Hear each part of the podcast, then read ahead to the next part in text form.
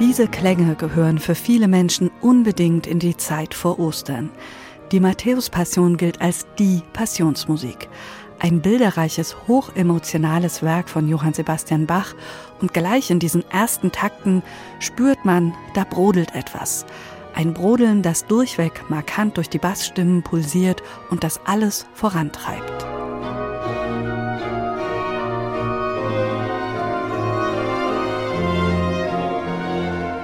Es ist ein opulentes Stück, dieses Werk, keine Frage. Rund zweieinhalb Stunden lang erzählen zwei Chöre, zwei Orchester und dazu noch viele Solisten die dramatische Geschichte der letzten Tage Jesu. Ein Werk mit vielen Affekten und Kontrasten.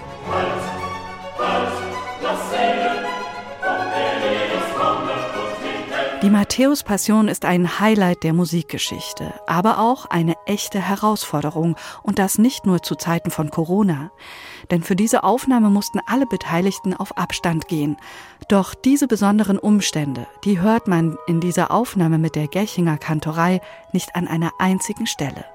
Ein Blick ins Booklet zeigt, wie weit die Sängerinnen und Sänger für diese Produktion auseinandergestanden haben, meterweit, ebenso die Musikerinnen und Musiker, und dennoch bringt Hans-Christoph Rademann diesen auseinandergezogenen Klangapparat in jeder Nuance zusammen, so als gäbe es keinerlei Abstände und auch keinen komprimierten Chor, denn aufgrund von Corona sind die beiden Chöre kleiner besetzt als sonst.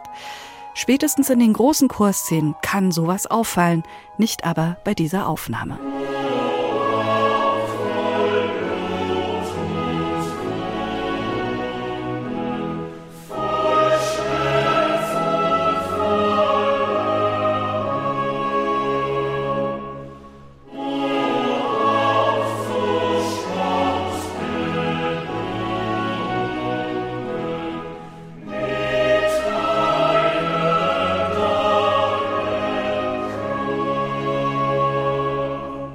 Die Chöre spielen eine wesentliche Rolle bei der Matthäus-Passion, wie auch die charaktervollen Parts der Solisten, die fast an eine Oper erinnern.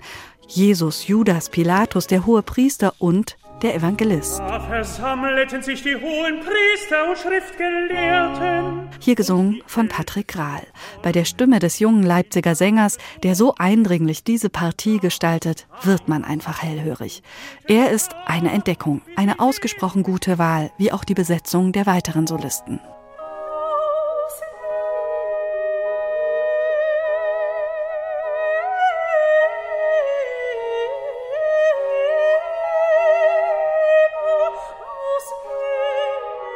Johann Sebastian Bach wollte vor 300 Jahren für die Menschen in der Leipziger Thomaskirche die Passionsgeschichte lebendig werden lassen, sie damit anrühren.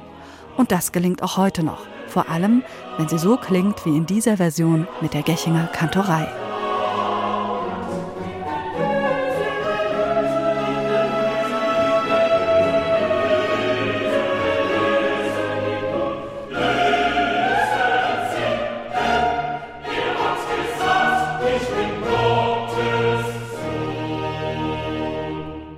Neue CDs in HR2 Kultur. Weitere Rezensionen auf hr2.de